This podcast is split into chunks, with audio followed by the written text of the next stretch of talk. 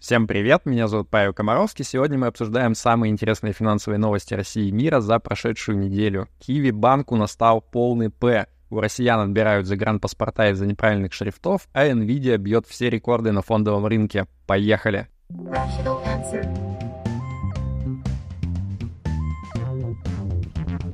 Rational answer. И начнем мы, конечно же, с главной новости. Я вернулся на свою домашнюю студию, поэтому сегодня у нас опять нормальный звук.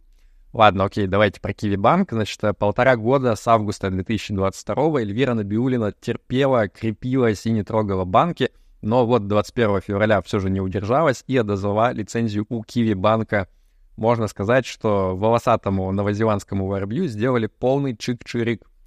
Ну и, значит, в качестве причин отмены банка ЦБ назвал следующее. Активное участие в сомнительных операциях, а именно облегчение расчетов между криптонами, а, вывод ворованных денег, денег через подставных дропов, а, всякие там расчеты с нелегальными букмекерами и в том числе а, покупка игр от загнивающего Запада через казахстанский Steam. Ладно, окей, про последнее я шучу, конечно же. Набиулина про это не в курсе, что вот ты там Hogwarts Legacy какой-то себе покупал.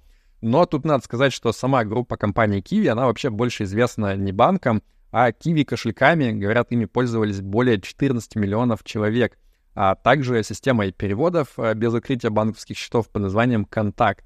И вот если клиентам Kiwi банка АСВ, агентство по страхованию вкладов, все должна возместить, а, ну, в пределах 1,4 миллионов рублей, конечно же, то всем, у кого что-то на Kiwi кошельках застряло или там а, на переводах а, через контакт, вот перед ними таких обязательств у СВ нету. Но при этом ЦБ говорит, что вроде как бы у банка там проблем с ликвидностью-то особых нету, и вроде как должны все-таки всем все отдать в итоге.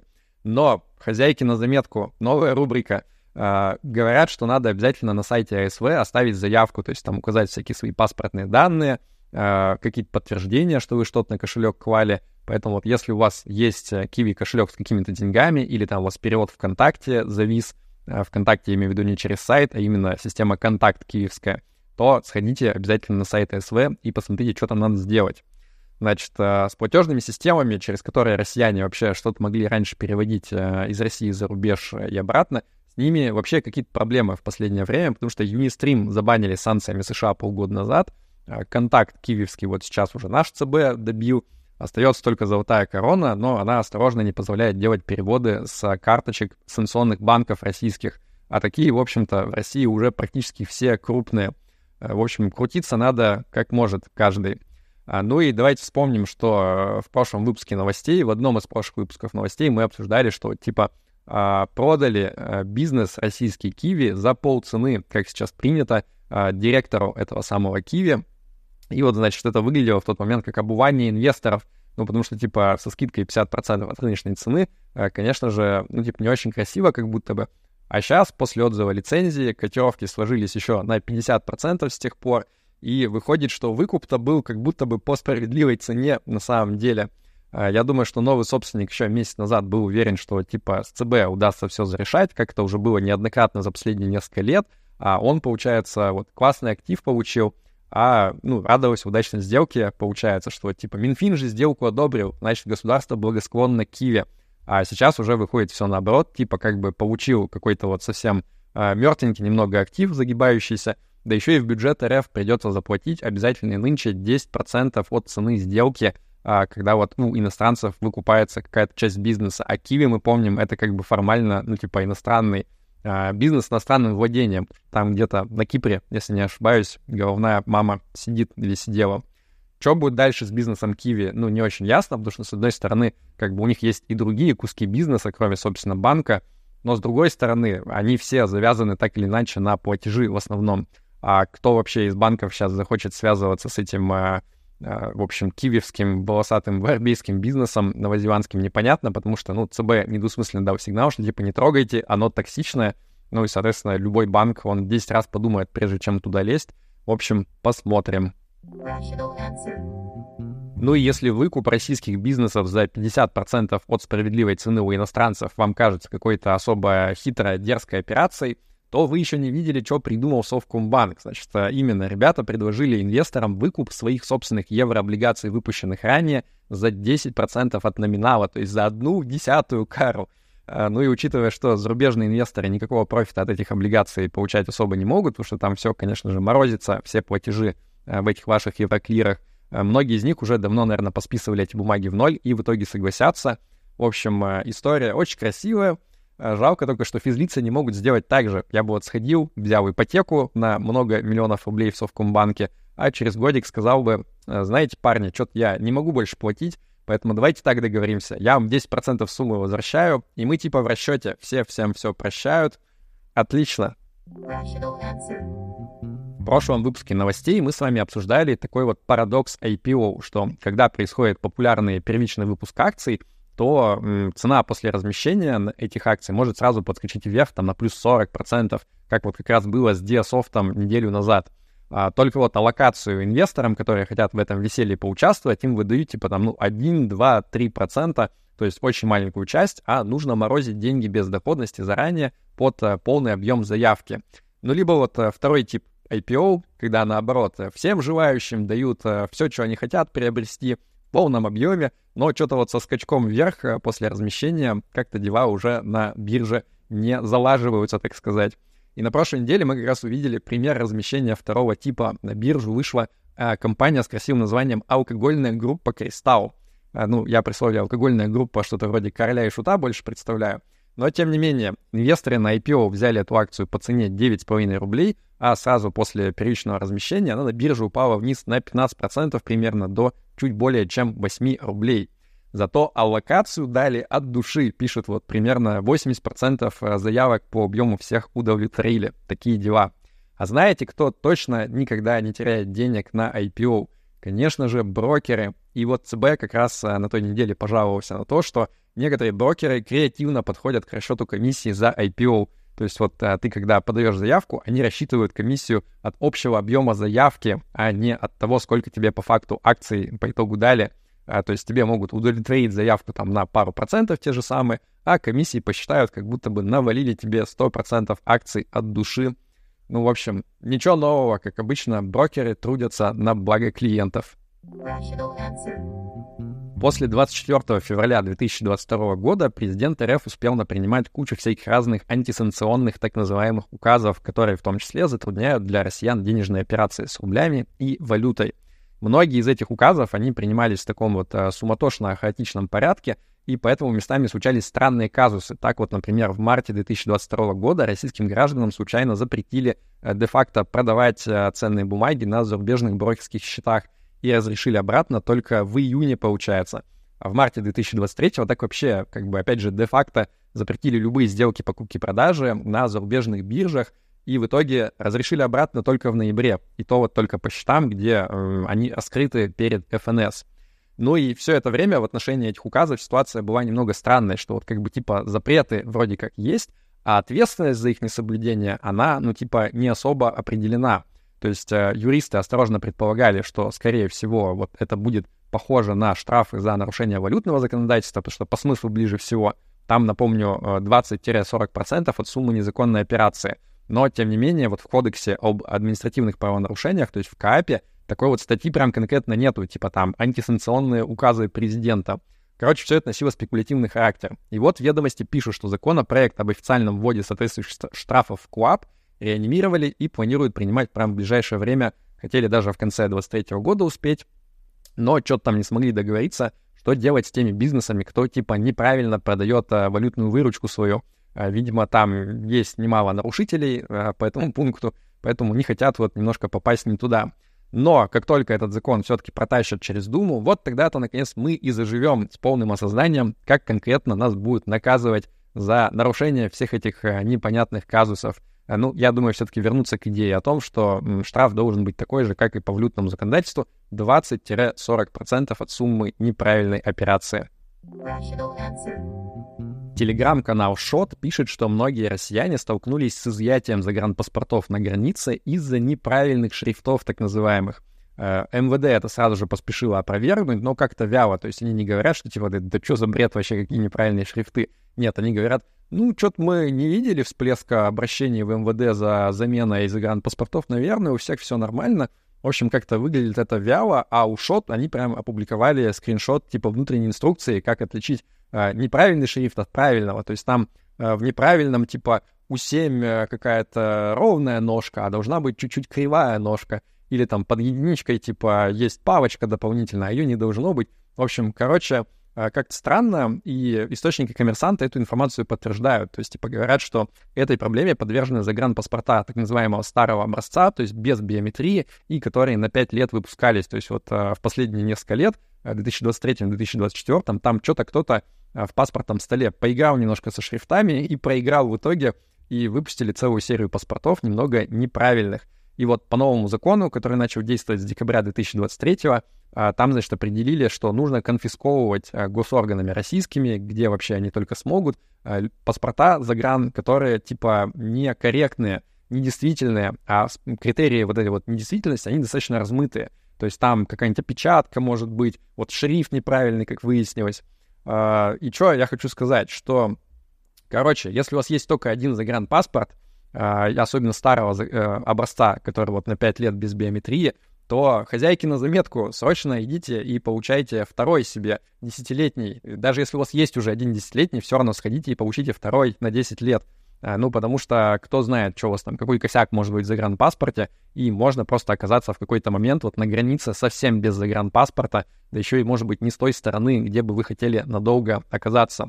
Кстати, еще одна новость. На прошлой неделе э, пишут, что обладателям паспортов без биометрии со второй половины 2024 года, возможно, закроют въезд в Евросоюз, потому что там тоже какую-то систему внедряют.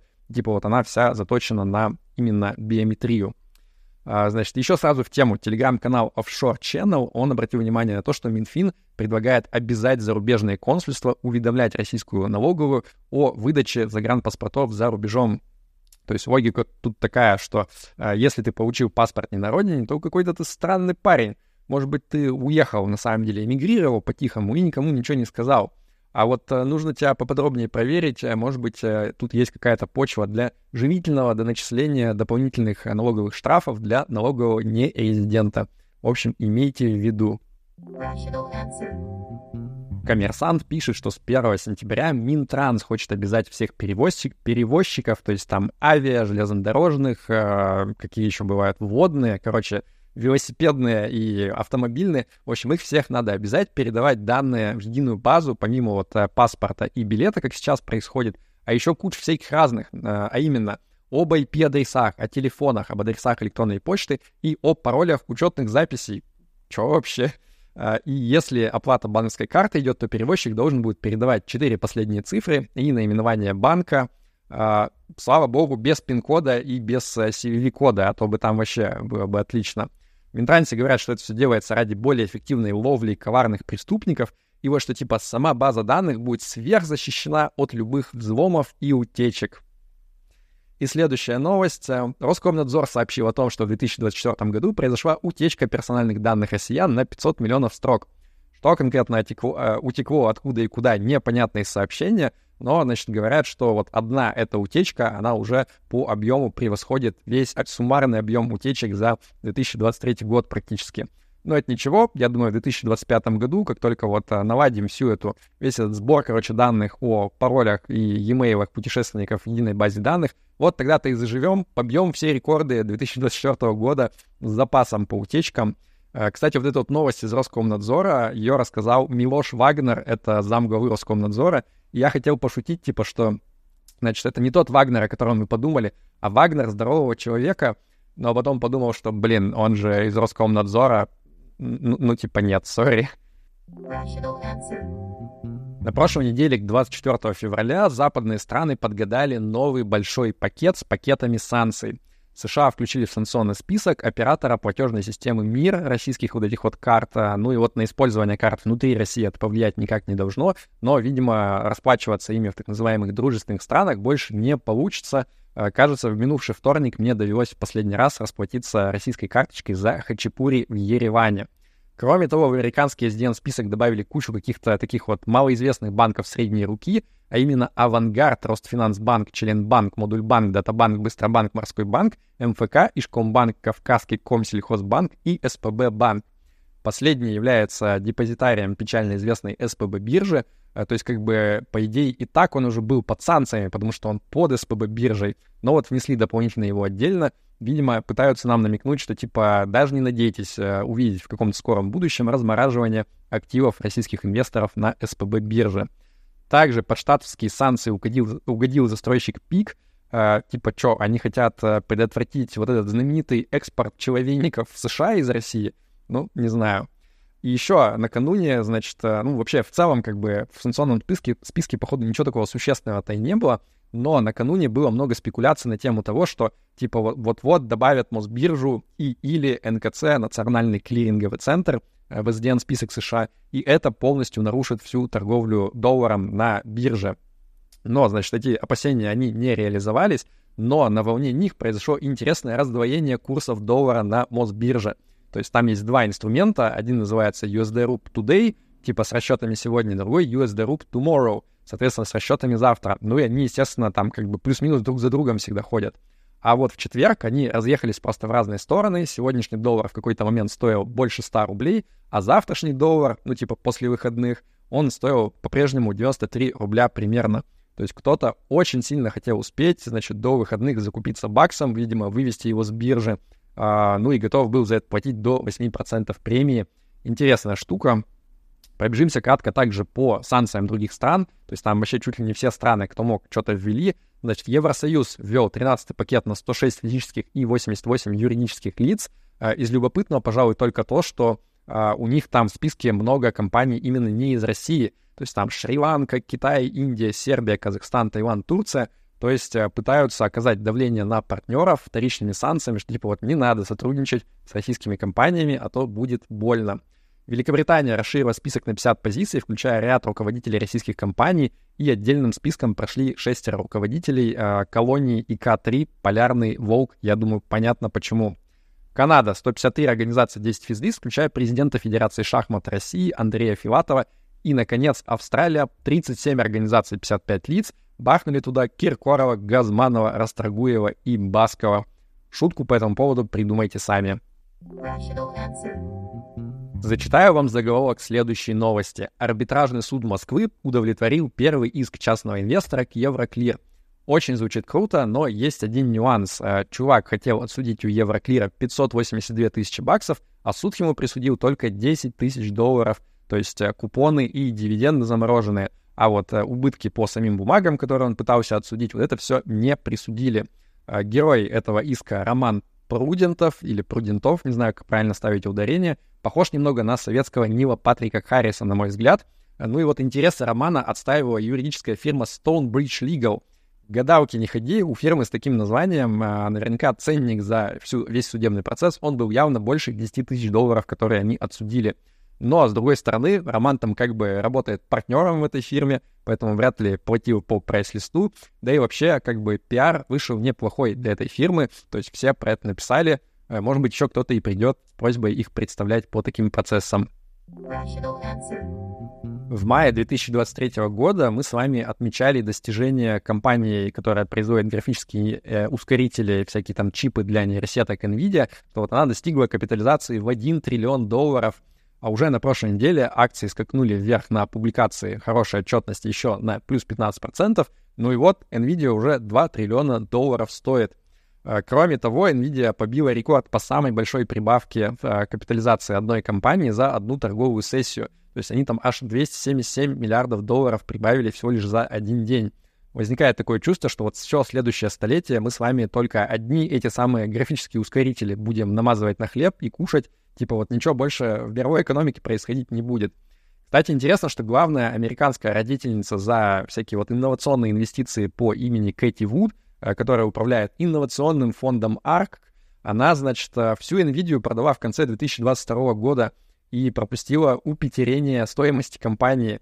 Э, и как выяснилось, что не все инновационные фонды, они одинаково полезны, то есть можно быть вот, типа, самым главным инвестором во все вот это вот модное тех что-то там, но при этом почему-то с начала 2021 года фонд ARK, он находится в просадке э, минус 60%, хотя вот как бы вроде американский техсектор, куда она должна вкладываться, он наоборот достаточно неплохо за это время вырос. Короче, вот такие вот они активные инвестиции иногда бывают невеселые. Главный англоязычный мегафорум Reddit собирается выходить на IPO, несмотря на то, что он вот как бы каждый год генерирует убыток на уровне примерно 90 миллионов баксов в год. И под это дело из документов, которые они подали в SEC, американскую комиссию по ценным бумагам, выяснилось, что наш пострел Сэм Альтман из OpenAI, он везде успел и в том числе владеет 9% Reddit этого самого. А, ясно, понятно теперь, почему OpenAI э, в 2019 году решили тренировать свою GPT-2 именно на ссылках, которые вот можно с Reddit выкачать. Кстати, лицензирование данных э, с форума с целью обучения на них нейросеток — это уже такой вот достаточно существенный кусок выручки Reddit. То есть они э, уже заключили контрактов со всякими гуглами и прочими компаниями на 200 миллионов баксов. Это примерно четверть их годовой выручки. Ну, окей, ладно, эти контракты, они как бы не к одному году относятся, но, тем не менее, сами понимаете, сумма достаточно существенная. Кто бы мог подумать 18 лет назад, когда Reddit только появлялся, что продажа на, генери... на генерированного Э, пользователями форума щитпостинга, это будет такой вот э, выгодный бизнес в 2024 году. Как известно, по закону все американские ETF обязаны регулярно распределять в адрес своих инвесторов все получаемые купоны, проценты, дивиденды и так далее. И мне это всегда казалось странным, типа, а почему нельзя делать фонды аккумулирующие, как вот в Европе это происходит, но это же типа удобней, это требование какое-то, типа, исходя из обеспечения надежности фондов или что ну, признаюсь, я, видимо, не очень умный, я только сейчас реально догадался, зачем это сделано. Все просто. Налоги на проценты и дивиденды в Штатах составляют до 37%, а налоги на capital gain до 20%. Соответственно, дядюшка Сэм, конечно же, хочет, чтобы ты платил все налоги по высокой ставке, поэтому американские фонды и должны все распределять ежегодно, чтобы больше налогов было. А, не всем американцам это нравится, но и вот пацаны из инвесторской тусовки Alpha Architect, они придумали как это обойти — они сделали ETF Box, Box, ну, типа 2X там называется. Вот, а, а он что должен сделать? Предоставить стабильную доходность на уровне коротких трехмесячных US Treasuries, но таким образом, чтобы это никак не было связано вот с какими-то фикс инструментами. То есть там, чтобы не было купонов, процентов, векселей и всего вот этого. И у них получилось. А, то есть они сделали такую вот конструкцию из говна и палок. Они там покупают опционы, продают опционы на одни и те же акции — как-то хитро тасуют туда-сюда налоговые убытки. В общем, без бутылки не разберешься, если честно, что происходит, но результат у них вышел как надо. То есть вот этот вот бокс ETF, он э, дает типа стабильную доходность э, на уровне US Treasuries, коротких 5,5% примерно на текущий момент, напоминаю, но при этом ничего не распределяет. То есть вот просто растет и растет. В Европе это все доступно достаточно легко, а вот э, в Америке приходится придумать всякий разный финансовый инжиниринг. Я вот думаю, стоит ли американцам рассказывать, что иногда бывает с такими вот хитрыми ETF, которые сверхнадежно что-то там делают с помощью конструкции из деривативов. А то у нас в России был один такой ETF, который тоже э, очень удачно и эффективно хеджировал курс рубля, но вот что-то в марте 2022 года внезапно взял и обнулился. В конце 1980-х весь фондовый рынок думал, что японцы захватят мир, ну, по крайней мере, в экономическом смысле — и поэтому японский фондовый рынок тогда стоил даже больше, чем американский. А потом вот э, с начала 90-х что-то все пошло под откос, выяснилось, что нет, походу японцы не захватят экономически весь мир, и фондовый рынок очень резко упал, да, так сильно, что не мог восстановиться следующие несколько десятков лет. Ну и вот, наконец, э, на прошлой неделе, 34 года спустя, после э, декабря 1989 года, японский индекс Nikkei 225 опять достиг того же уровня, что и на пике этого самого декабря 1989 года. Э, ну, вообще, ладно, это, конечно, без учета инфляции, с ней все будет похуже, но, с другой стороны, и дивиденды здесь тоже не учитывают, поэтому то на то. Короче, выводов не будет, но интересная просто дата, типа 34 года понадобилось ценовому индексу Nikkei 225, чтобы опять э, вернуться хотя бы на ту же точку, которая была в 89 году. Блин, это через два года, когда я родился. На прошлой неделе американский Twitter просто начисто порвался по поводу гугловского чат-бота AI Gemini. Но чтобы понять, в чем там дело, немного предыстории. Значит, у Google уже раньше были проблемки с расовой темой, когда в 2015 году выяснилось, что вот нейросетевой распознаватель Google для объектов на фотках, он уверенно подписывает слово «горилла» под фотографиями чернокожих людей. Гуглу а, тогда пришлось заниматься, так сказать, окончательным решением горильного вопроса. А, нет, они не научили нейросетку лучше распознавать, типа, разницу между людьми и животными. Они просто тупо заставили ее забыть вообще о существовании горилл. ну, я не шучу, это, типа, долгое время был такой мем, что, типа, Google распознает всякие разные объекты, но вот обезьян нет, он, он типа, не знает, что такое вообще концепция обезьяны. Ну и пометуя об этом провале, видимо, они сделали особый упор, чтобы AI Gemini, она, типа, при генерации картинок практиковала diversity.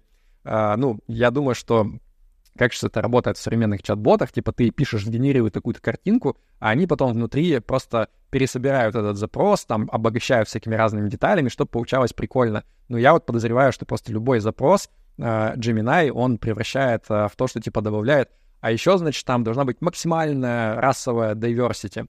Ну, а дальше нейросетка думает, что типа так, diversity — это типа там чернокожие, азиаты и так далее — а белые люди — это вообще не diversity, поэтому генерировать белых людей не надо.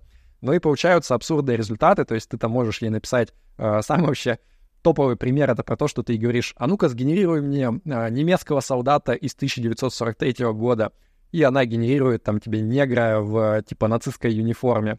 Э, показывать это, наверное, на ютубе предназначенный для россиян нельзя по нынешним законам, но вот вам картинка генерации э, отцов-основателей США. Вот они все типа на экране. Томас Джефферсон, Джордж Вашингтон, Бенджамин Франклин и Чон Гук из BTC, видимо. Uh, ну и в результате Гугу пришлось срочно извиняться, типа пытаться решать проблему, но пока текущее решение проблемы, оно немного напоминает тот самый Gorilla Gate. То есть они просто тупо запретили нейросетки людей генерировать и сидят сейчас думают, что делать дальше, потому что неудобненько вышло.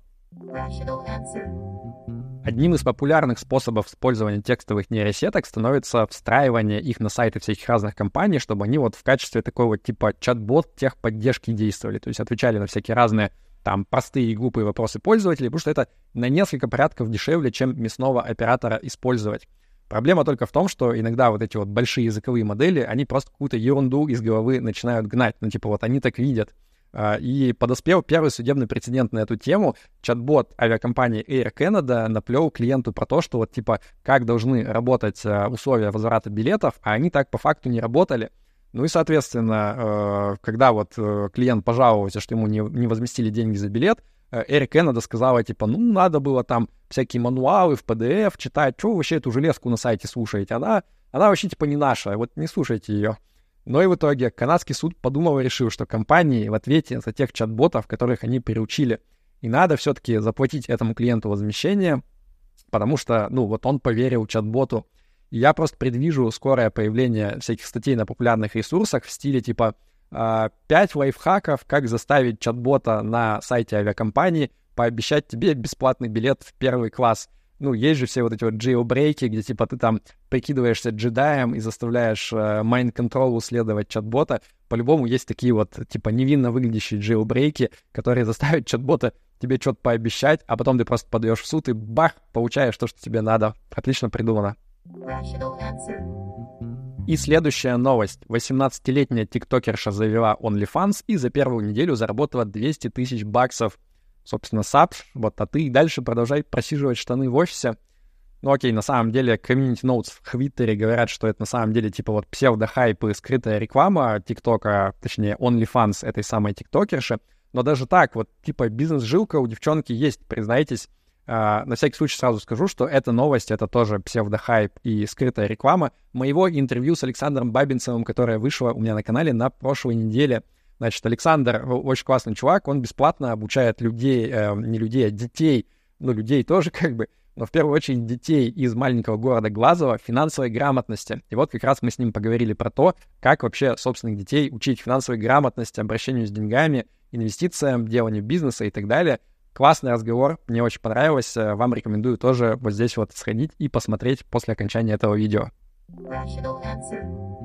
И, наконец, возвращение нашей регулярной рубрики «Что там с Сэмом?». А, Багамский банк Дельтек, который обслуживает Тезер, он, значит, а, его обвинили в связях с печально известной FTX Alameda. Дескать, банк им выдавал миллиардами долларов э, суперкороткие кредитные линии на несколько дней. Те на них покупали USDT, и дальше что-то делали, ну, типа, страшное, еще не придумали, что, но, тем не менее, сама вот связь э, любого там банка или фининститута э, с этим самым печально известным FTX Alameda, это уже очень токсично, Поэтому почему бы в суд не подать? Тем временем в Твиттере появилось первое фото Сэма Бэнкмана Фрида из заключения, и вот судя по вайбам фотки, э, ну, местные авторитеты тюремные, они просто вот взялись за опеку э, Сэма, потому что ну, он такой, типа, немножко курьезная селеба, которая, очевидно, сам по себе потеряется, и вот у фотки просто вайбы, типа, знаете, как младший классник пошел на дискотеку, отпросился у мамки на дискотеку со старшими пацанами. То есть там все такие серьезные пацаны стоят, и он прям какой-то немного не в своей тарелке, как будто бы. Э, не знаю. Кстати, напомню, что чуть позже в этом году ему должны окончательно срок назначить. Мы еще не знаем, сколько Сэм будет сидеть в итоге. И перед тем, как я расскажу вам традиционную хорошую новость недели, хотел сказать огромное спасибо всем, кто поддерживает нашу передачу донатами на Патреоне и на Бусти. Их список вы видите на экране. Если вам понравился выпуск, ставьте ему лайк, подписывайтесь на YouTube-канал, у нас здесь интересно каждую неделю. Итак, хорошая новость недели — а, первый человек, которого чипировали масковским нейролинком в январе, успешно восстановился и теперь вовсю шевелит мышкой прямо из головы. А, Еще вот-вот его научат кликать мышкой этой самой, потом хоткеем, видимо, всяким разным. Ну и, глядишь, он скоро станет в контру играть прямо силой своего мозга. И это хорошо, да прибудет с вами разум, пока.